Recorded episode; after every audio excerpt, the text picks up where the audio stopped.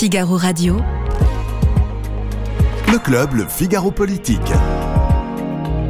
Karl Meus. Alors aujourd'hui, évidemment, là encore une fois, un thème unique s'impose à nous, euh, la réforme des retraites. Elle est euh, à l'Assemblée nationale en discussion. On verra que les débats sont animés. Les manifestants se sont réunis dans la rue dans les villes de France pour la troisième fois. Un peu moins de monde, visiblement, euh, au moins dans les grandes villes. Est-ce que c'est lié aux vacances? Est-ce que c'est lié à une lassitude? On va en parler euh, avec euh, mes invités qui ont accepté de venir ce soir. On fera une première partie sur ce vote à l'Assemblée. Est-ce qu'il va avoir lieu? En deuxième élément, on se demandera si les LR sont bien la clé pour euh, faire passer cette réforme. Et enfin, on va se projeter un peu en se demandant si Emmanuel Macron euh, va pouvoir sortir de l'impasse politique dans laquelle il est. Bienvenue au club politique, ça commence dès maintenant.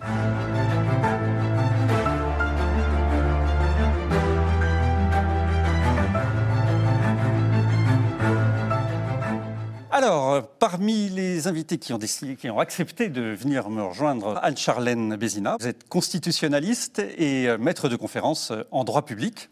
Également Marie Viseau, vous êtes rédactrice en chef adjointe au Figaro Économie. Guillaume Tabar, vous êtes rédacteur en chef au Figaro et éditorialiste, et on vous retrouve tous les matins, votre édito sur Radio Classique. Et Wally Bordas, journaliste spécialiste des questions euh, parlementaires, et ça tombe bien parce que vous allez nous, tout nous raconter sur ce qui s'est passé à l'Assemblée. On se demande si l'Assemblée n'est pas devenue une ZAD, cette fameuse euh, zone à défendre euh, qui est devenue populaire au moment de Notre-Dame-des-Landes. On, on, se pose la question, regardez ce qui s'est passé hier avec ce pauvre ministre du Travail, Olivier Dussopt, qui n'est pas arrivé, au moins au début, à démarrer son texte. La parole est au gouvernement, suspension de séance. Monsieur le Président Chassaigne, Monsieur le Ministre. Madame la Présidente, Madame la Présidente, Madame...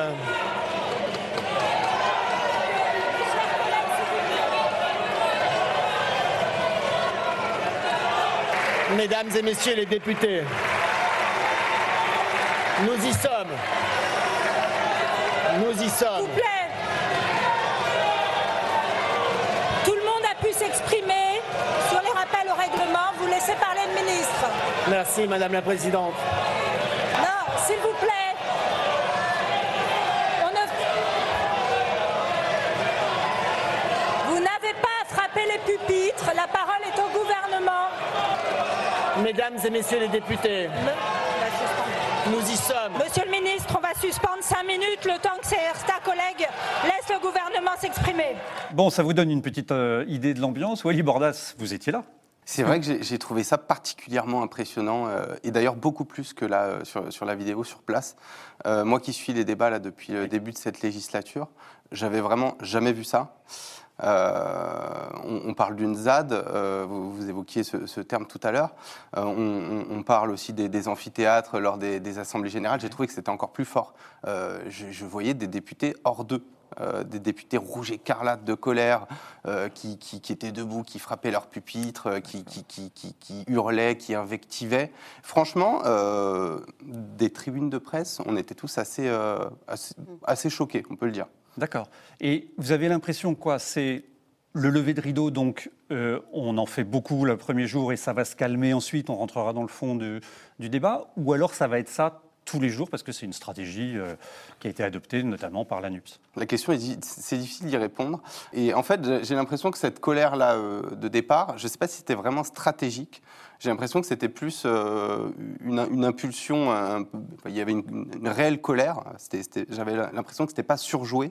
Mmh. Euh, et on, on, observait les députés, c'était particulièrement la, la, France insoumise, on les observait et on en voyait certains qui étaient quand même mal à l'aise avec ces cris et ces hurlements. Et moi, j'ai vu plusieurs... Euh, plusieurs députés se retourner vers Mathilde Panot, la présidente de groupe LFI, et dire qu'est-ce qu'on fait? On, on, continue comme ça pendant, pendant tout le temps. Et à un moment donné, je ne sais pas exactement ce qui se passe, mais elle, elle, pianote sur son portable et après ça se calme. Donc euh, est-ce qu'il y a eu à un moment une prise de décision? Bon, calmez-vous quand même parce que là, on ne va pas durer comme ça pendant, pendant 15 jours. D'ailleurs, c'était la question de la présidente de l'Assemblée nationale, Yann oui. Brodier, qui leur a dit, mais vous pensez qu'on va tenir comme ça pendant 15 jours? Et eux qui ont répondu tous en cœur, oui Je ne sais pas si c'est stratégique, si c'était euh, si une fureur euh, vraiment euh, re- ressentie. Moi, j'ai l'impression que c'était plus ça, parce que depuis, ça s'est calmé. Est-ce que ça va durer comme ça pendant 15 jours? Je pense pas. En revanche, ce qu'on va avoir probablement pendant 15 jours, et c'est ce qui a eu lieu hier soir, c'est un tunnel de prise de parole euh, des élus de, de- de la NUPES, donc de, de cette alliance de gauche, qui vont monopoliser euh, vraiment la parole avec tous les amendements qu'ils ont déposés et, euh, et- et- et qui va bah, faire valoir ces, ces arguments sans, euh, sans qu'il y ait énormément de paroles, soit à la majorité, soit au RN, soit à LR. Alors, vous évoquiez Mathilde Panot. Je vous propose de l'écouter et ensuite on écoute Marine Le Pen. C'est assez édifiant aussi. Sachez une chose, nous ne vous laisserons jamais tranquille. Alors, dans cet hémicycle, vous avez vos chouchous. Votre opposition de confort s'appelle le Rassemblement national. Ils ont déposé 219 petits amendements, soit moins que Renaissance qui en a déposé 433.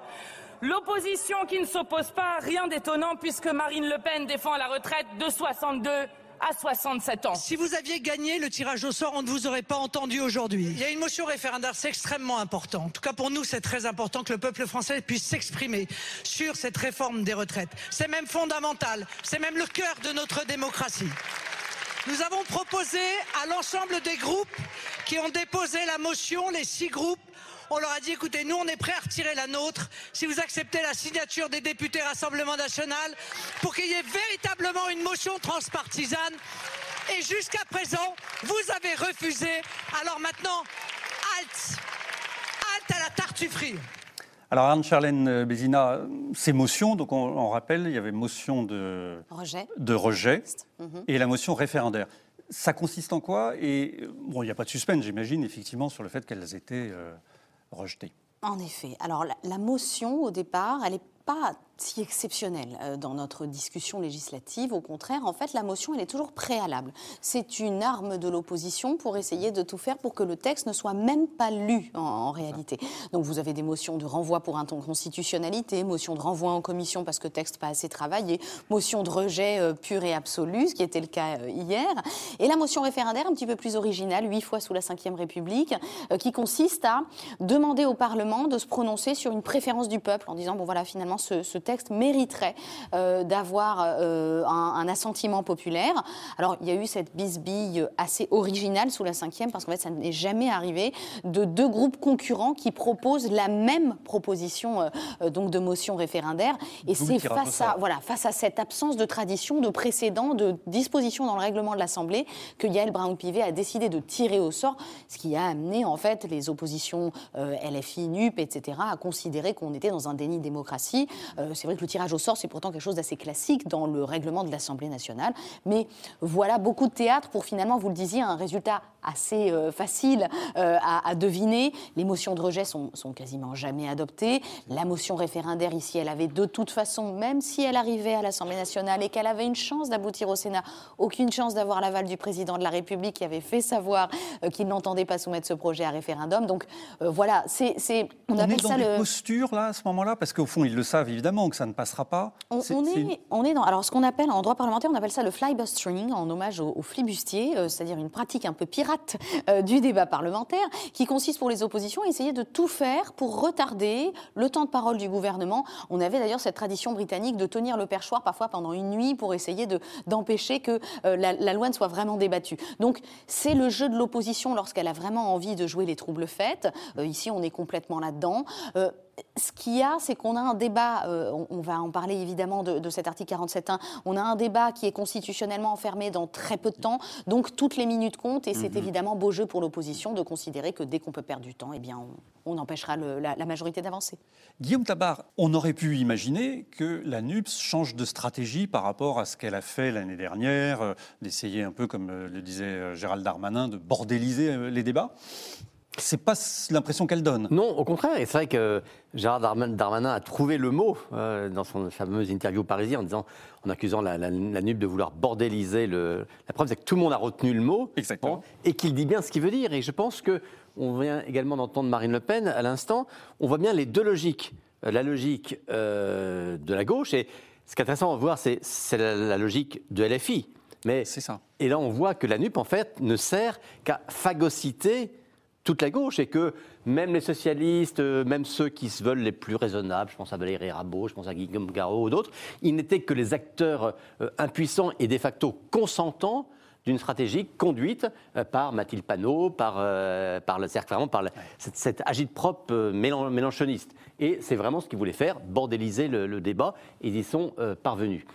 Marine Le Pen, inversement, elle ne croyait pas plus que, que nous à la possibilité d'aboutir à un référendum. Le seul but, c'est-à-dire, elle l'a dit, nous, on était prêts à nous retirer. Bon, ce qu'elle voulait montrer, c'est dire, voyez, je veux vous, vous forcer à nous considérer comme une opposition comme les autres, à des députés comme les autres, et montrer aux Français que nous, voyez, on veut empêcher cette réforme. bah, c'est nous qui avons le texte, mais on est prêt à voter le texte de n'importe qui d'autre si on aboutit à ce résultat-là. Sous-entendu, vous voyez, nous, ce qui compte, c'est l'aboutissement, plutôt le non-aboutissement de la réforme des retraites.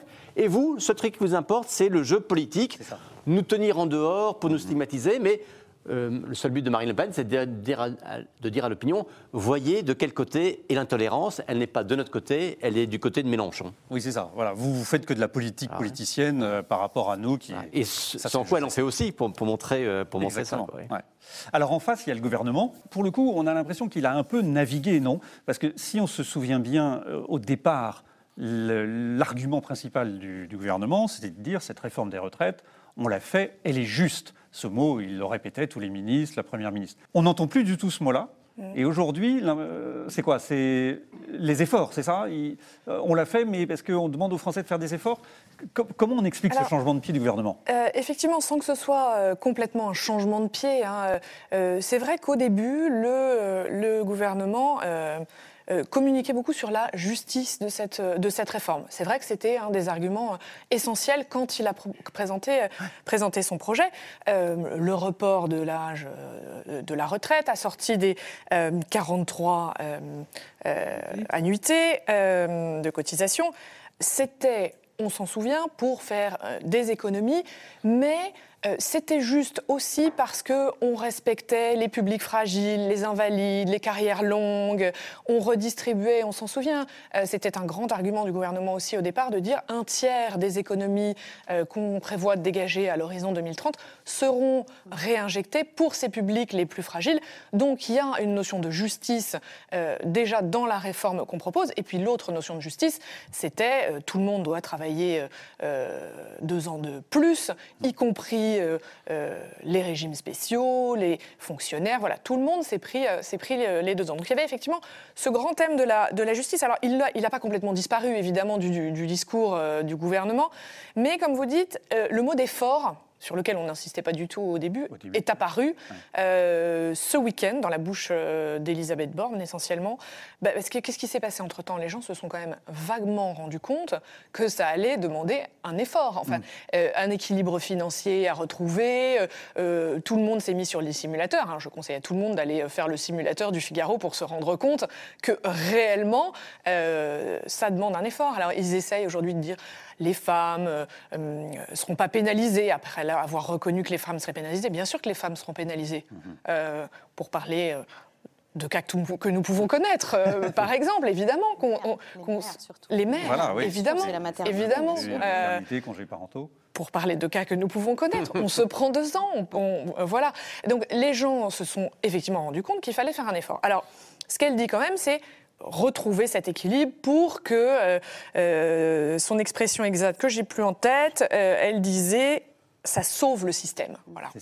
Elle disait on sauve le On est système. revenu à Les quelque chose efforts, qui- c'est pour sauver le système. C'est quelque chose qui est, qui est un- presque un peu plus rationnel que, euh, que la notion de justice qui, était, qui était présentée au départ. Après, elle dit ce ne seront pas les mêmes efforts pour tout le monde. Voilà, c'est c'est là-dessus que se joue un peu la nuance. D'accord. Voilà. Et donc, on va voir effectivement euh, si ce texte peut passer, avec qui il peut passer. Et là, on en arrive à la, à la clé euh, de la réforme, qui est détenue visiblement par les Républicains, euh, puisque ce sont eux qui détiennent. on sait que la Elisabeth Borne n'a pas la majorité absolue à l'Assemblée. Elle a besoin des 62 voix. Elle a passé un accord avec les Républicains. Est-ce qu'ils vont le tenir? Marie Viseau, justement, dans le JDD, Elisabeth Borne Ouais. a annoncé un certain nombre de concessions. Ouais. Euh, Cher aux Républicains, justement. Cher aux Républicains. Ouais, C'était pour répondre aux Républicains. Voilà. Est-ce que ces concessions suffisent aux Républicains, d'une part Mhm. et deux, ne déséquilibre pas le texte, puisque vous avez dit juste, très justement que l'ensemble, le- l'objectif final d'Elisabeth Borne et Emmanuel Macron, c'est quand même d'arriver à équilibrer le système. Et plus on fait de concessions, moins on arrive à équilibrer. Alors effectivement, avant même que le débat parlementaire ait commencé, et c'est presque étonnant dans le, dans le processus, effectivement, euh, sous la pression des députés LR, c'est euh, le dispositif des carrières longues pour ceux qui ont commencé à travailler avant 21 ans. Donc voilà, donc c'était une première euh, concession. Une mesure qu'ils ont chiffrée à 600 millions, mais qui, dès qu'elle est en rythme de croisière, coûte en réalité un milliard, un milliard d'euros chaque année, une fois la montée en charge. C'était une demande. Ensuite, tous les LR, et on, on en reparlera, ne sont pas tous sur la même ligne. Donc Aurélien Pradier, qui demandait cette mesure, dit maintenant ça ne suffit pas. Euh, dans son camp, on dit attention, euh, euh, on, on obtient ce qu'on veut, et maintenant on dit que ça ne, ça ne suffit pas. hein. Euh, Bruno Retailleau dit attention de ne pas trouer complètement cette réforme qui ressemble quand même peu ou prou à ce qu'on demandait. Euh, et c'est là où l'équilibre budgétaire, qui est quand même normalement cher aux républicains, euh, qui est leur marque de fabrique, qui est ce qu'attend de, de lui euh, son électorat. Euh, oui, on est en train de déséquilibrer considérablement la réforme. À la louche euh, d'un tiers de, de- de concessions, de sucrètes, hein, c'est de la sucrète face au salé, euh, ce qu'ils sont en train de remettre au gouvernement. La sucrète, c'est quasiment la moitié des économies qu'on qu'on comptait réaliser. Donc jusqu'où on va comme ça? Jusqu'où les concessions grignotent la réforme à un tel point que finalement tout ça pour ça n'a plus aucun sens. Euh, c'est là maintenant. On n'en est pas là. On n'en est la pas là. réforme va coûter plus cher. On euh, n'en on n'en est pas là, mais il, ouais. il faut faire attention. Le dé- non, il manquerait plus que ça. euh, Certains commencent à tirer la d'alarme. hein. Mais le débat n'a pas, enfin, a à peine commencé. Ouais, c'est ça. A à peine commencé. Donc, qu'est-ce qui va se passer maintenant? Hmm. Alors, ben, on va venir euh, dans le cœur du sujet, hein, voilà, les LR, euh, les 62. Avant, je vous propose d'écouter Bruno Le Maire, qui était sur France Inter lundi, et la réponse du fameux Aurélien Pradier, que maintenant tout le monde connaît. Je ne vois donc plus aucune raison, si on est honnête, si on est cohérent par rapport à ses convictions, pour les députés, les républicains, de ne pas voter cette réforme. Et j'en appelle à tous ceux qui aujourd'hui peuvent avoir encore des doutes, des hésitations.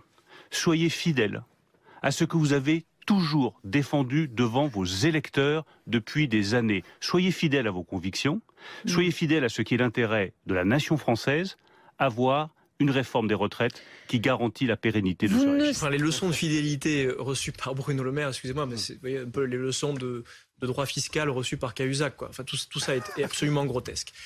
Est-ce que Bruno Le Maire peut m'expliquer pourquoi, demain, celui qui a commencé à travailler à 17 ans va devoir cotiser une année de plus que moi qui ai commencé à travailler plus tard? Le jour où Bruno Le Maire m'explique ça, alors oui, je voterai la réforme. Mais sauf qu'il sait lui-même, il sait lui-même que cette mesure-là, elle est injuste. Voilà pourquoi je Mais- continuerai à me battre. Avant qu'on en revienne quand même sur les LR, il, met le doigt sur quelque chose, Aurélien Pradier, ou il fait que de la politique politicienne Oh, mais non, il fait de la politique. D'accord.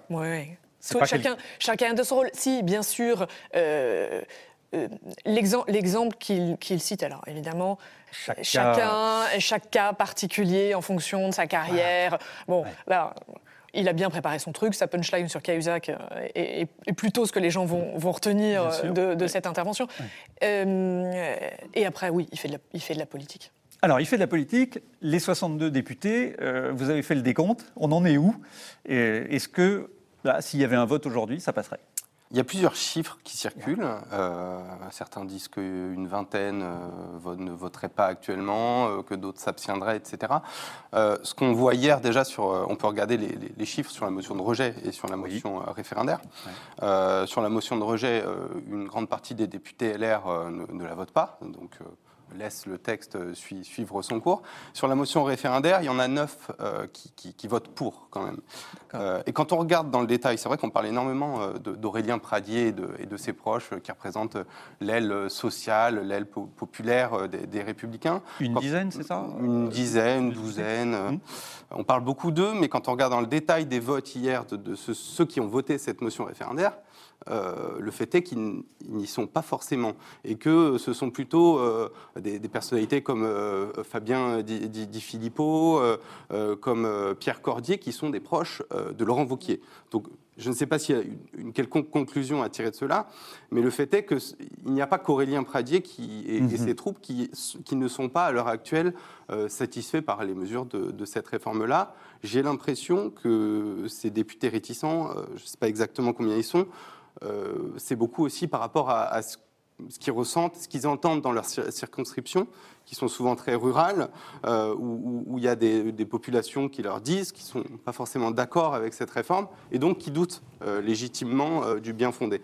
Donc actuellement, effectivement, la réforme, elle, elle passe, puisque la, la majorité des députés LR n'ont pas voté la motion de rejet, n'ont pas voté la motion ré- pardon, référendaire. Le fait est que euh, la discussion va suivre son cours. Euh, peut-être qu'elle n'ira pas au bout, parce qu'il y a énormément d'amendements. Peut-être qu'on en, on en parlera après. On va y venir sur le 41, Voilà. tout à fait. Euh, mais euh, quand, la discu- quand, quand- quand le, texte reviendra à la- à, à l'Assemblée nationale, probablement en seconde lecture, ce sera, ce sera à ce moment-là que tout se jouera pour les Républicains. Mais effectivement, ce sont leurs voix qui vont faire pencher la balance, qui peuvent faire pencher la balance. Guillaume Tabar, alors, euh, on nous- si quelqu'un était parti sur une île déserte après l'élection présidentielle et revenait aujourd'hui, il ne comprendrait plus ce qui se passe chez les LR. Oui, parce que là, on débat de, de, euh, du cas d'Aurélien Pradier. D'ailleurs, je pense lui faire beaucoup d'honneur. Et c'est sans doute ce qu'il recherche, d'être euh, l'homme au centre du jeu, parce qu'il sait qu'il est, qu'il est sur une position euh, euh, détonnante. Mais il y a un problème plus fondamental par rapport à la question de, de- de LR. Raisonnons par l'absurde. Si le gouvernement avait voulu faire une réforme, j'allais dire, sociale, en disant la retraite est à 62 ans, euh, eh ben on va la ramener à 60 ans parce que c'était une conquête sociale. Et que, en recherchant des voix sur la gauche, et que les députés LFI socialistes disent non, 60 ans, mais vous allez beaucoup trop loin, euh, c'est pas responsable au regard des finances publiques, euh, 61 ans, on serait, à la limite, on serait prêt à vous suivre, mais 60, c'est n'importe quoi. Vous voyez, tout le monde rit. C'est exactement ce que font les Républicains aujourd'hui. Pendant six ans, les Républicains ont dit que Emmanuel Macron n'avait pas le courage de faire des réformes courageuses, que toutes ces réformes étaient des demi-réformes, qu'il n'avait aucun souci des finances publiques. Bon. Donc, face à une réforme comme celle-là, on aurait été en droit d'attente que LR dise, effectivement, comme ils le disent, le compte n'y est pas, mais pas dans le sens où on l'entend aujourd'hui, qu'ils disent 64 ans, vous me bouquez du monde, il faut être à 65 ans. D'ailleurs, ils auraient pu dire, regardez, même Édouard Philippe, qui est de chez vous, avait proposé 67. Nous, on vous demande 65, en deçà de ça, c'est pas sérieux. Ils auraient pu dire, euh, une, retraite une réforme des retraites sérieuses suppose un étage de capitalisation. C'est ce que propose David Lisnard, c'est ce que Philippe Juvin également vient de, vient de proposer.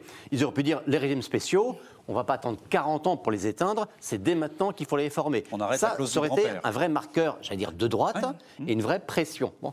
Or là, toutes les demandes, je dis bien toutes, 100% des demandes faites par LR et des exigences, parce que le gouvernement a fini par céder, ont toutes consisté à renier le bénéfice financier euh, de, la- euh, de, de- de cette réforme. C'est le monde totalement à l'envers. l'envers. Et donc, premier paradoxe, c'est celui-là. Et le second paradoxe, c'est que euh, Aurélien Pradier, qui est quelqu'un de minoritaire, à LR, il ne faut quand même pas oublier que non seulement il n'a pas été élu président de LR, mais qu'il a été battu dès le premier tour. Il est arrivé troisième euh, sur, sur trois candidats. Donc il est vraiment minoritaire au sein de LR. Et c'est lui qui, par sa posture, a fini par donner le ton et a contraint pour éviter une nouvelle division, parce que le malheureux parti de droite euh, en a soupé euh, ces dernières années de division, pour éviter que le parti explose totalement. Éric Ciotti était contraint de dire bon allez on va aller sur une position qui essaye de maintenir tout le monde et c'est dans le scénario où on est et que comme le disait Marie euh, tout à l'heure bah, à la longue on- ça coûte très très cher et j'avais dernier paradoxe euh, si LR espérait vraiment revenir au pouvoir en 2027 est-ce que vous ne croyez pas qu'ils auraient tout intérêt à se dire on va laisser le sale boulot faire par le gouvernement sortant f- trouver les rentrées euh, nécessaires pour financer les retraites pour qu'on n'ait pas nous à notre tour à refaire une réforme des retraites? Il faudra en refaire une de toute façon. de toute façon, on va en faire une. Voilà. bah, mais disaient- si vraiment ils pensaient, dans, dans 5 ans, c'est nous qui serons au pouvoir, bah, ils ne feraient pas ce qu'ils font aujourd'hui, je pense. Donc, si je reprends votre raisonnement au contrario, vous dites qu'ils ne croient pas à leur retour au pouvoir en 2027. Bah, S'ils font ça, c'est voilà, c'est qu'ils n'ont aucune perspective. C'est, euh, ils sont divisés.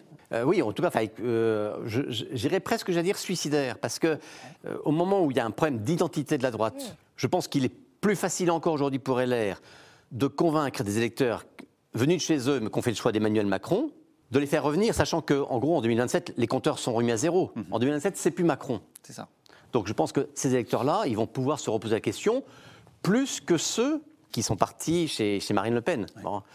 Or, voilà, entendre la même semaine le président du parti tirer cette réforme vers le bas, et alors c'est un tout autre sujet, mais c'est un autre marqueur un peu fort, euh, Éric Ciotti dire oui, moi je suis pour l'inscription de l'avortement dans le, enfin, de, de- de la garantie d'un droit à l'avortement dans la Constitution, qui est une, une exigence formulée par LFI. Bon, donc euh, Éric Ciotti dire oui, moi je serais prêt à voter euh, une proposition de loi qui a quand même été déposée par, par LFI. Je trouve que c'est deux signaux assez surprenants. Alors peut-être c'est génial, mais c'est- peut-être tellement génial que j'ai du mal à en Ouais. comprendre la logique. Euh, si l'idée c'est de- d'essayer de, de ne pas perdre encore plus d'électeurs que- qu'ils n'en ont déjà perdu. Anne-Charlène Bézina, on, on vit des moments assez historiques globalement, parce que ça, dans l'histoire constitutionnelle, un PLFSR, SSR. SSR, Un, deux. un 47.1 qui, à mon avis, Oui. va être un article qui va devenir plus populaire encore que le 49.3, et une opposition qui prend le gouvernement à front inversé, on a déjà vu ça? Alors là, on est vraiment dans un inédit On est dans absolu, l'inédit, oui, hein, ouais. complètement. Euh, Je reviens sur la position de la droite. C'est vrai que euh, on, on a dit dès qu'on a lu les résultats, bon bah voilà, il va falloir travailler ensemble. On n'a pas de majorité absolue, donc Mm. on va on va trouver les majorités dites de projets euh, qui font partie donc du discours d'investiture de- de- d'Elisabeth Borne. Mais en fait, le précédent qu'on avait, c'était le précédent de Michel Rocard, où en fait on avait un groupe PS très identifié, avec des facilités à trouver des arrangements avec la gauche de la gauche, des arrangements avec les centristes, et voilà, la majorité stéréo, Dolby, on, on s'en amusait presque un petit peu. On voit bien aujourd'hui la faiblesse en réalité de la majorité elle-même et des partis qui pourraient constituer les majorités de projets parce qu'il y a une certitude, c'est que personne ne veut être embarqué dans ce bateau de la majorité. Et j'ajouterai au jeu des paradoxes euh, de Guillaume Tabar un, dernier, c'est celui majorité ou opposition pour le LR. Puisque c'est vrai que dès la sortie des urnes, euh, les LR se sont prétendus partis d'opposition, ont entendu le marteler. Et donc aujourd'hui, dans une majorité de projets, il y a quand même quelque chose qui est de l'ordre du mal à l'aise avec cette posture-là. Parce que quand vous votez un projet aussi structurant que celui-là, c'est pas anodin non plus, c'est un projet financier. Généralement, c'était comme ça sous la Ve République qu'on comptait les partis de majorité ou d'opposition. Eh bien, LR est absolument certain de passer pour un parti de majorité. Donc il y a tout ça aussi à prendre en compte. J'ajoute que dans notre raisonnement, on oublie quand même la majorité sénatoriale aussi des LR, qui elle n'est pas forcément tout à fait sur la même ligne, certainement pas d'Aurélien Pradier, et en plus euh, du LR député de base. Pour reprendre vos questions constitutionnelles, oui, le 47.1 n'est pas du tout inédit en réalité. Le 47.1, on en entend très peu parler, mais il revient tous les ans avec chaque loi de financement de la sécurité sociale, comme un article 47 revient tous les ans avec le vote des lois de finances. Néanmoins, seuls nous, les constitutionnalistes, adorons ces subtilités, et là, elles arrivent euh, en effet sur le devant de la scène par rapport au fait que on se demande un petit peu pourquoi le projet de loi des retraites, qui a toujours été un projet de loi dit ordinaire, devient ici un projet de loi de financement de la sécurité sociale rectificatif. Alors on vous réplique, c'est parce que ça va changer les équilibres de la sécurité sociale. Sauf que, en réalité, il ne faut pas oublier quelque chose qui est certes constitutionnellement important, mais qui a une vraie vocation politique. C'est que le piège peut se refermer sur le gouvernement lui-même, parce que ces projets de loi de financement de la sécurité sociale ont un objet très restreint. Le Conseil constitutionnel y veille scrupuleusement, c'est de corriger l'équilibre des finances publiques sociales avant la fin de l'année. Donc, se projeter sur une clause de revoyure, aller s'occuper de l'index des seniors, vérifier l'égalité entre les hommes et les femmes au niveau salarial, sont des questions qui sont très importantes en droit du travail et en droit de la retraite, mais qui vont être très borderline pour un projet de ce type. Et puis le délai de 20 jours, on l'a dit, euh, pour l'Assemblée nationale, alors qui peut se transformer en délai de 21 ou de 22 jours, mais qui signifie quand même qu'il faut arriver très vite aux accords. Et, et je rejoins ce que vous disiez sur la, la concession faite au LR le dernier jour d'une discussion. On se rend compte quand même que le timing est très serré. Pourquoi avoir annoncé cette réforme avec euh, ce côté un peu prestidigitateur où on se disait seulement le 10 janvier nous aurons le scoop de savoir ce qu'elle contient? Eh bien, au finish, c'est un piège qui se referme là encore sur le gouvernement parce que aller plus vite aux alliances et finalement déminer un petit peu le terrain quand on choisit un délai aussi restreint aurait été sûrement bien plus judicieux que le fait de se retrouver aujourd'hui avec finalement ni majorité ni opposition euh, qui soit d'accord sur quelque chose. On va devoir rentrer malgré tout un petit peu dans de la cuisine parlementaire, parce que dans le 47.1, on peut avoir là ce texte qui est en première lecture, qui ne sera pas voté. C'est ça. C'est le- la sanction constitutionnelle ultime de l'article 47.1 qui existe de manière identique pour les projets de loi de finances. C'est que Comme on estime que les textes financiers sont vraiment capitaux pour la survie de l'État, euh, en réalité, ils arrivent souvent en fin d'année, d'accord, puisque c'est des projets de loi initiaux. Eh bien, euh, on, on oblige euh, en quelque sorte les parlementaires à voter très vite. Donc l'Assemblée nationale a son délai de 20 jours, le Sénat a son délai de 15 jours, et on a ensuite un délai de 15 jours pour faire les navettes, ce qui fait en gros 50 jours tout compris. Et la sanction ultime, c'est si vous ne votez pas dans ces 20 jours, eh bien je passe directement à l'autre assemblée. Pareillement pour le Sénat, si vous ne votez pas dans vos 15 jours, eh bien je passe par ordonnance. Ça ne s'est jamais vu sous la Ve République, mais nous n'avons jamais été dans cette configuration d'un projet de loi de financement rectificatif qui suscite autant de passion. D'où le 49.3 qui pourrait venir sécuriser le 47.1. Mais là, ça fait beaucoup d'articles de la Là, on passe de, de Karim Même Ancilla. si- Je suis pas sûr que ce soit mieux. Euh, Vali Bordas, oui, sur ce thème-là. C'est pour ça que c'est- c'est c'est assez incertain et c'est pour ça aussi que euh, la France insoumise et, leur- et leurs alliés de la NUPES ont déposé euh, un peu plus de, de- de 20 000 amendements. Parce que pour eux, l'enjeu, euh, c'est de garder la main sur le, le- le tempo, euh, le tempo des débats. On peut retirer des amendements à tout moment dans la discussion. Donc eux, ils déposent 20 000 amendements en- pour, que, pour que tout le monde se dise, bon, on n'ira pas au bout de ces débats-là. Euh, de toute façon, ils vont faire de l'obstruction euh, pendant 15 jours, euh, ça va être infernal, ils vont prendre la parole, etc. etc. On ne va pas pouvoir en placer une seule. Sauf que euh, eux l'ont déjà, l'ont déjà dit, ont déjà prévenu. On se donne la possibilité de retirer des amendements au dernier moment. Et là, de plus en plus, il y a une petite musique qui commence à s'installer. Attention, soyons vraiment là euh, tous les jours. Parce que euh, s'ils le souhaitent, euh, les insoumis peuvent retirer 10 000 amendements d'un coup. Euh, on en arrive à l'article 7, eux sont là, euh, les LR sont en circonscription, il manque quelques députés de la majorité, et, euh, et l'article 7 est, euh, passe à la trappe gra- grâce à un Alors, vote. L'article 7, c'est L'article sur le report de la- de l'âge Voilà, légal. c'est le fameux Voilà. article voilà, que tout le monde attend, euh, report de, de l'âge légal. Donc en posant ces amendements, en fait, ils se, ils se réservent le droit de les retirer, de piéger la majorité à tout moment.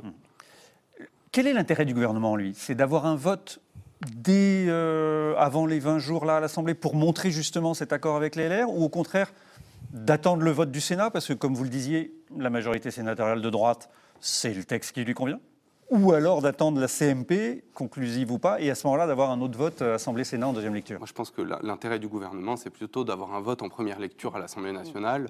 Euh, faire passer euh, un texte via euh, une CMP que personne ne connaît, une commission mixte paritaire, où il y a sept députés, sept sénateurs qui se retrouvent dans une petite salle à l'abri des, des regards, qui trouvent un accord entre eux. Au niveau de l'opinion publique, ça passe pas très bien. Alors que réussir à faire voter une loi en première lecture à l'Assemblée nationale avec l'appui des LR, voilà, là, là, effectivement, il y a une contestation, mais euh, la représentation nationale a parlé. Je reviens sur ce que vous disiez sur les LR. Les, les sénateurs sont, sont très remontés contre Aurélien Pradier, contre même une partie du groupe, parce que eux, ça leur va. cette, euh, Ah non, non seulement ça leur va, mais ça fait plusieurs années euh, que le groupe LR au Sénat, à l'occasion de la discussion du budget de la sécurité sociale normale, le PLFSS tout court, si j'ose dire, qui, est dis- qui est discuté au mois, mois d'octobre, euh, dépose un amendement qui, euh, dont le contenu est en gros, à quelques détails près, en gros, le texte aujourd'hui euh, déposé par le, par le gouvernement. Bon. Euh, et ah, évidemment, il y a un problème, vous soulignez ce paradoxe, un groupe et un parti d'opposition qui vont vo- voler au secours d'une majorité. Mais je pense, d'ailleurs, c'était le discours de Bruno Retailleau ou celui de tous ceux qui défendent aujourd'hui la réforme de retraite, d'un Gérard Larcher, même d'Alain Revoquier, même s'il l'a dit une fois et que depuis on l'a plus beaucoup réentendu depuis, bon, qui est de dire, voilà, un accord sur un texte bien précis ne veut pas dire un soutien à l'ensemble de l'action politique. Et ils auront d'autant plus l'occasion de, de le montrer que le texte qui va suivre euh, la retraite, c'est le fameux projet de loi sur l'immigration, qui a un volet euh, travail avec ce, ce- ce titre de séjour sur les fameux métiers dits en tension, et puis d'autres euh, dispositions plus, euh, plus liées aux expulsions, euh, etc. Bon, un texte qui ne convient pas aujourd'hui à la droite. Et donc elle avait la possibilité de dire, voyez, sur ce texte-là, clairement, on n'est pas d'accord, on vote contre, on n'ira pas à l'accord, ce qui, quelque part, symboliquement, politiquement et vis-à-vis de ses électeurs, l'a dédouané d'un accompagnement ponctuel sur la réforme de- de- des retraites. Il y a quelqu'un qui est intervenu dans le Figaro Magazine, c'est Nicolas Sarkozy la semaine dernière, pour euh, un peu expliquer comment lui avait passé euh, sa réforme en 2010, avait tenu, malgré euh, une quinzaine de manifestations, à tout, plus ou moins un million, deux millions de, de Et il y manifestants. en a même une où, où les syndicats avaient annoncé le, le cap des 3 millions qui avait été Voilà. franchi. Il est encore audible dans son camp. Euh, quel, quel, impact ça peut avoir? Écoutez, bah, à votre question, j'y pensais en, en, écoutant aussi tout à l'heure Bruno Le Maire. Bruno Le Maire. Alors, Parce que sur le fond de ce que disait Bruno Le Maire ou de ce que dit Nicolas Sarkozy dans, dans, dans ce, ces pages passionnantes du, du, du, Figaro Magazine, enfin, dire c'est le bon sens, ça ne veut rien dire. En politique, il n'y a pas de bon sens. Il n'y a que des arguments. Qui est, bon. Mais donc, est en ligne avec ce que la droite a toujours dit sur la réforme des retraites. Le problème, c'est que compte tenu, pour le coup, du choix politique qu'il a fait lors de la campagne présidentielle, cette manière, disons-le clairement, de planter la candidature de Valérie Pécresse pour appeler à voter euh, Emmanuel Macron, a fortiori Bruno Le Maire qui a fait ce choix, lui, dès 2017, vis-à-vis de l'électorat de droite qui est resté fidèle à son parti, la pilule est un peu dure à avaler. Bon. Et donc, ce n'est pas ceux qui, qui ont le plus énervé l'électorat de base qui sont peut-être les mieux placés pour les convaincre d'agir dans le sens. Bon. Après, Nicolas Sarkozy, ça reste un ancien président de la République ça reste le dernier qui a apporté une victoire nationale euh, à la droite. Bon, donc voilà, il, euh, Sarkozy, c'est ambivalent. D'abord, ça fait maintenant euh, plus de dix ans qu'il a quitté le pouvoir. Mine de rien, c'est nous on a vécu ça. Je veux dire que euh, Ouais, quand je dis nous, je, je- je- nous en tant qu'anciens, Voilà, hein, nous, Carl et moi, on a vécu ces, ces- ces périodes-là. Euh, voilà, Wally est, est tout jeune. il- il- bon, mais euh, voilà, je pense que pour nous, Sarkozy symbolise la conquête et la reconquête de la droite. Je suis sûr que pour Wally, c'est une page d'histoire de la droite, mais ça n'est pas le vécu euh, euh, actuel des choses. Donc, euh, la portée de ce discours, je, après, ce qu'il dit est argumenté sur le fond, et c'est vrai que c'est aussi c'est le dernier en tout cas de droite, à avoir mené une réforme des retraites dans des conditions d'autant plus difficiles que non seulement elle était contestée, mais contrairement à Emmanuel Macron, lui n'avait pas fait campagne. En 2007, on a- il avait même dit qu'il ne toucherait pas l'âge légal. Finalement, il y a eu la crise financière, etc. Il a estimé qu'il fallait le faire, et je pense qu'il a eu raison de, euh, de le faire. Mais, donc, il a réussi à la faire passer sans cette légitimité initiale. Alors que Emmanuel Macron, lui, il a cette légitimité d'une mesure qui a été validée, qu'on le veuille ou non, par les urnes euh, à la présidentielle. Il y a moins d'un an. Il y a moins d'un an. En plus. Marie Viseau, je, je me retourne vers vous. Euh, dans les concessions que. Alors, elle n'aimerait pas qu'on de- qu'on- qu'on donne ce nom, euh, Elisabeth Borne, on va dire, les avancées, euh, qu'elle a listées dans le JDD, il y avait euh, l'idée d'une clause de revoyure. Demandée, pas seulement d'ailleurs par les LR, par, par d'autres. Alors ça, ça coûte rien, financièrement. Ça, coûte rien, c'est plutôt de bon sens. Euh, c'est un, truc d'économiste, la clause de revoyure, euh, de se dire, regardons dans quelques années euh, si les effets, en tout cas économiques de la réforme, sont ceux qu'on avait prévus, et éventuellement regardons s'il y a des choses à ajuster. Pourquoi pas? Enfin, ça, ça semble de bon sens quand on, quand on le dit comme ça. Alors évidemment, ça, ça, ça n'est jamais aussi simple, mais Disons que dans le contexte où le Conseil d'orientation des retraites. A un peu mis les pieds dans le plat et a un peu complexité la, complexifier la, la situation. ouais, c'est ouais. peut-être une bonne chose. Eh ben, c'est- de toute façon, c'est toujours une bonne chose de, dire, de se dire regard- regardons les effets de ce des décisions qu'on a prises. Mais ah, est-ce que vous m'autorisez une question à Marie évidemment. Parce que cette fameuse clause de revoyure, de revoyure Ouais. lorsqu'elle est annoncée, elle a été perçue comme une sorte d'adoucissant à la réforme. Dire Emmanuel Macron lui-même l'avait dit bon, l'objectif, on va progressivement, même à l'époque des 65 ans, c'était en 2032. Il dit voilà, en 2027, on regarde. Si ça et- va mieux, Et si ça va mieux, si ça on va pas mieux- obligé. Bon. Mais inversement, Oui. est-ce que ça veut dire que si en 2027, on n'a pas atteint l'objectif, la, la clause de revoyure La- peut conduire à dire bah, il faut la durcir un peu cette Eh ben, dans la théorie, oui. En théorie, oui. La clause de revoyure remet les choses à plat, euh, dans un sens ou dans un autre. donc Alors effectivement, il ne la pensait pas du tout comme ça, euh, mais la réponse est oui. Optimiste. Oui. Oui, oui. Sachant que 2027, c'est une date qui nous nous parle, et là aussi, il y a une autre clause de revoyure, c'est l'élection présidentielle qui, ça se trouve, mettra tout le monde, enfin, pas tout le monde d'accord, mais il y aura une autre euh, légitimité. Alors justement, on arrive sur 2027, on se projette, on va considérer que cette réforme est derrière nous. Je ne sais pas si elle est votée, si elle a été euh, promulguée, adoptée, on va voir tout ça, mais N'oublions pas, Karl, que les, les- les syndicats sont encore dans la rue et qu'il y a encore des journées de manifestations on va y venir. prévues. Ah, pardon. Exactement. Pardon, non, non, non, pardon. non, mais c'est là. Parce que, euh, effectivement, c'est pas parce que c'est voté ou pas voté que les choses s'éclaircissent. Oui, oui. Le mouvement s'essouffle déjà au bout de la troisième journée Mhm. Ou est-ce que les manifestants ont gardé des forces pour cette grande journée de samedi euh, euh, 11 février où les, syndicats ont appelé à manifester c'est une bonne question. Merci. Je vous remercie de me l'avoir posé. Donc effectivement, 757 000 manifestants selon la police. Effectivement, ça perd un peu de son souffle hein, par, rapport à, par rapport aux deux précédentes euh, journées. C'est compliqué, une troisième journée euh, euh, de, de mobilisation. Euh, C'était bon enfant, hein, c'est- passé juste devant le Figaro. Donc, du coup, nous avons un petit peu... Il y a eu quelques heures à la fin. Quelques mais, heures euh, à la ben, fin à, ben, à voilà. Bastille. C'est rien euh, par rapport à ce qu'on euh, Ouais.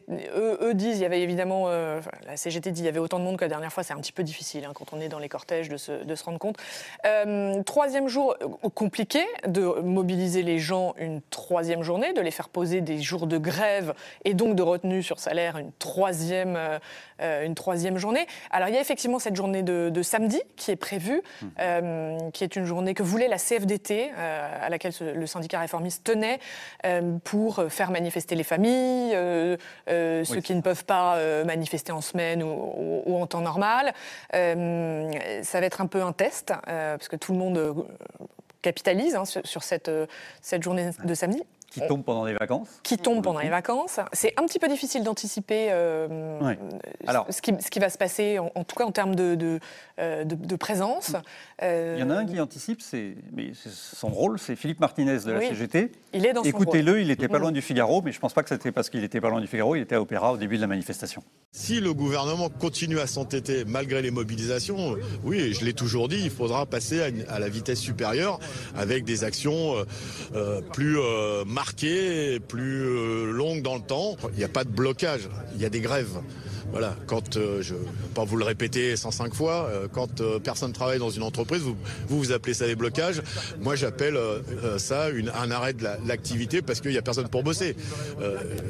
Si si le gouvernement persiste à ne pas écouter, eh bien forcément, il faudra monter d'un cran. D'ailleurs, il y a des salariés qui nous le disent déjà. Des grèves plus dures, plus dures, plus nombreuses, plus massives et reconductibles. Marie Viseau, donc Oui. montée d'un cran. euh, Lui, il en rêve. Hein. Euh, oui. il en rêve depuis le début. Il a les moyens L'intersyndicale, pour l'instant, est sur une ligne soft. Euh, lui, il rêve du coup d'après, c'est-à-dire la grosse mobilisation, effectivement, à venir, qui, qui permettent des actions plus fortes, des, des- des grèves reconductibles. Euh, Un blocage du pays, malgré un blocage, nom, un blocage du pays, ce contre quoi lutte la CFDT. hein. Euh, euh, il, il le dit, Laurent Berger, nous, on ne veut pas emmerder les Français, on ne veut pas euh, bloquer, bloquer le pays. Et c'est un peu en ça que la manifestation de, de samedi est déterminante. L'intersyndicale qui va se dérouler dans la foulée du samedi soir va montrer si euh, on continue sur cette ligne, la ligne CFDT finalement, qui est euh, cette ligne on organise des journées, on maîtrise les manifestations, euh, ou si on rentre dans cette euh, ligne dure euh, dont, parle, dont parle Philippe est- et, et là on passe dans autre chose. Réellement on passe dans autre, cho- autre chose. Et il y a un, un autre risque qui est cette radicalisation Ouais. du- de la rue en dehors Ouais. des mouvements syndicaux. Alors ça- c'est aussi Ça, ils, ils- Possible. ils le craignent, ils le craignent depuis Ouais. le début, se faire déborder par leur base, c'est-à-dire des mouvements euh, euh, et des événements isolés euh, par effectivement euh, des, groupes plus radicaux que... style gilet jaune, voilà, qui, qui- Style gilet jaune ou même fédération dont ils n'auraient plus la maîtrise. hein, ça, ça peut, ça peut venir de- de- de- d'un peu partout. Voilà, des, des- des coupures intempestives d'électricité qui ne sont pas souhaitables et qui ne sont pas souhaitées par les syndicats. Enfin, vous voyez, des mouvements un peu agressifs. Bon, on n'y est pas encore. pas. On n'y est pas. On n'y est pas. Il y a un autre, euh, là je tourne euh, le regard vers vous, Charlène Bézina, mais c'est le Conseil constitutionnel. Vous l'avez évoqué tout à l'heure. Euh, il y a eu des rumeurs laissant entendre que Laurent Fabius avait averti un peu le gouvernement en disant mais attention, c'est quoi cette procédure? Est-ce que tout ça euh, rentre bien dans les clous du Conseil constitutionnel? Évidemment, à Matignon, on nous dit mais si, euh, le secrétariat général du gouvernement, tous les, le Conseil d'État nous a dit ça passe. Qu'est-ce que vous, constitutionnalistes, vous pouvez nous dire sur la constitutionnalité de, ce, de cette réforme et de, ce- de cette procédure. Alors, il y a- il y, a beaucoup de choses qu'on va attendre de la décision du Conseil constitutionnel et une première, c'est en effet la procédure en tant que telle qui a été suivie euh, et je la prends vraiment dans un sens large, c'est-à-dire Déjà, pouvait-on véritablement considérer qu'une réforme des retraites était justiciable d'un projet de loi de financement rectificatif de la sécurité sociale? Bon, Dès lors que vous avez quand même cet argument de changement profond de l'équilibre de la sécurité sociale, ça peut peut-être se justifier in extenso, mais bon, voilà, il y a quand même un, un débat là-dessus qui, qui- qui devra être tranché et qui évidemment fera. euh, l'objet des arguments de l'opposition. Dans la procédure, il y a aussi la tenue de cette procédure. Donc, il, y a eu plusieurs rappels au règlement. On verra aussi si un 49.3 euh, euh, venait à sécuriser le vote. On verra aussi si euh, le 20e jour, à minuit, on a dépassé deux heures. Voilà, il y a, il y a plein de choses qu'on va devoir vérifier dans le déroulement de la procédure, et cela jusqu'à la fin, la CMP, etc. Tout ça fera évidemment l'objet des critiques de l'opposition et fera donc l'objet de la décision du Conseil. Donc la procédure, c'est le premier point. Mais le deuxième, auquel j'ai l'impression que le gouvernement pense peu, c'est l'objet.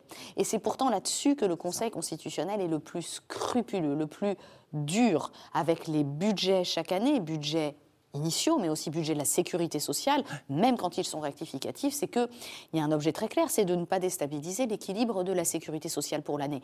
La clause de revoyure, par exemple, elle ne s'inscrit pas du tout dans une déstabilisation du budget de cette année. Donc pourquoi vient-elle euh, agrémenter un projet de loi de financement rectificatif de la sécurité sociale. Par exemple, l'index senior, le Conseil d'État, déjà, au préalable dans son avis, a dit on est très borderline, mais peut-être que les sanctions viendront alimenter la CADES et qu'on pourra donc sauver le dispositif. On l'étend, ce dispositif, on le rend sanctionnateur, on va y ajouter des mesures en faveur de l'égalité des hommes et des femmes. Toutes ces choses-là ne font pas partie de ce qu'initialement est un budget de la sécurité sociale et qui plus est rectificatif. Donc il y a à mon avis, une grosse question d'objet qui va évidemment se poser. Et puis, troisième point, euh, le Conseil constitutionnel euh, peut tout à fait aussi se pencher sur les mesures de fond. Alors, bon, la question de la justice sociale, euh, évidemment, elle est, elle est tellement politique et tellement subjective que je pense que c'est une des grandes erreurs, d'ailleurs, du gouvernement d'avoir considéré que le thème de la justice allait être fédérateur. En, en droit constitutionnel, on sait très bien que les termes de justice sociale, de justice fiscale ou de justice constitutionnelle sont des éléments qui, de toute façon, n'impriment pas du tout dans le débat, puisque chacun en a sa propre définition. Et vous prenez euh, l'histoire euh, de nos idées politiques, on, on se rend bien compte que personne n'en a la même idée. Mais, par exemple, le principe constitutionnel de solidarité, qui est celui qui fonde le régime de la sécurité sociale et donc le régime des retraites, est-ce qu'il va être mobilisé par l'opposition? Est-ce que le Conseil constitutionnel dira quelque chose sur la manière dont la, le système par répartition est peut-être garanti constitutionnellement ou pas? Voilà, il y a beaucoup de choses qu'on devra surveiller là-dessus et pas forcément une garantie très claire pour le gouvernement d'en sortir vainqueur. Le Conseil constitutionnel peut censurer quelques Dispositions. articles, quelques dispositions, Exactement. sans censurer l'ensemble de la loi. C'est même l'ensemble de très la loi. rare qu'il ait censuré l'ensemble d'une loi. Et c'est généralement plutôt pour des motifs procéduraux. Ça nous est arrivé une fois pour une loi sur le logement, où en fait il n'y avait pas eu respect du droit de priorité de la bonne assemblée. Mais franchement, sans cela, c'est évidemment souvent des censures, parfois majeures. hein. Ça peut être une centaine d'articles, mais euh, c'est Mm. seulement des dispositions pour que le reste soit sauvé. Guillaume Tabar. Et ju- juste sur ce point, euh, que tu réfléchis un peu la genèse de, de- de- de ce projet de loi, on sait qu'au tout début, il y avait une des hypothèses qui avait été évoquée, même Oui. plutôt soutenue par Emmanuel Macron, qui était de faire voter cette réforme dès le projet de loi de Financement budget de la financement sécurité sociale par amendement. Bon. Oui. euh, par amendement, et comme ça, c'était fait. Et à l'époque, tout le monde disait, enfin, le gouvernement lui-même disait, ben, euh, dans le PLFSS, on met les 64 ans ou 65 ans, ce qui était prévu, et il faudra un autre texte pour mettre les autres dispositions, qui sont toutes celles que vous venez d'énumérer. Ce qu'on appelle les mesures complémentaires, d'ailleurs, dans une réforme Et des retraites, bon, et qui font l'équilibre. Oui, et qui, voilà. Et le, le, euh, il serait aussi, euh, enfin, ce soir on parle beaucoup de paradoxes, mais il n'y en a rien de plus, c'est que le, euh, l'opposition, euh, enfin, que le, constitutionnel, le Conseil constitutionnel n'aurait pas de raison d'invalider la mesure d'âge en tant que telle. Bon. Et il pourrait invalider précisément les mesures adoucissantes ou complémentaires réclamées par les, par les oppositions. Donc euh, euh, il serait assez paradoxal que le- l'opposition se réjouisse d'une censure qui concernerait les aspects qui, euh, Sachant que qui vont dans leur sens. a saisi le Conseil constitutionnel, Voilà, mais que ça se retourne Oui. contre lui. Alors, il nous reste deux minutes. Je vais vous demander d'être bref, alors que pourtant, il faut se fait 30 projeter. secondes chacun, hein. Vous avez 30 secondes. euh, Non, mais là, pour le coup, tous les deux, sur euh, que peut faire Emmanuel Macron euh, au lendemain bah, la décision du Conseil constitutionnel qui valide le texte. Il réfléchit déjà à, à l'après. Vous l'avez vu. Oui. Il, il se projette.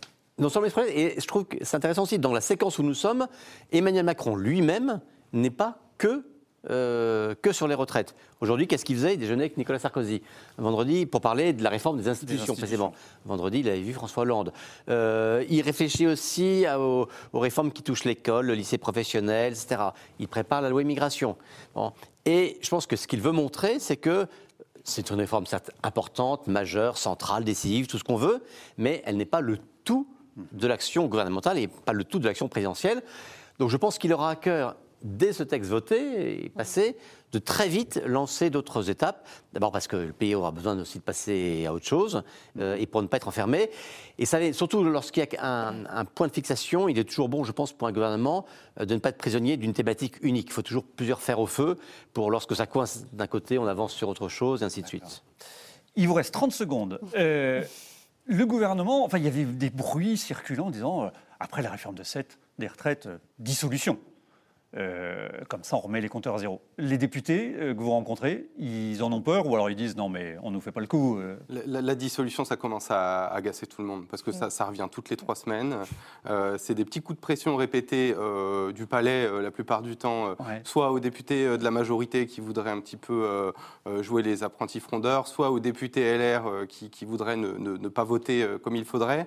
Donc tout le monde commence à, à ne plus trop prendre ça au sérieux et regarde ça avec beaucoup de distance. Très bien. Et ben c'est parfait. Sur cette note euh, optimiste que nous allons euh, vous quitter. Merci à tous de nous avoir suivis. Merci à vous d'être euh, venus pour y participer. Et à la semaine prochaine pour un prochain numéro du Club Politique.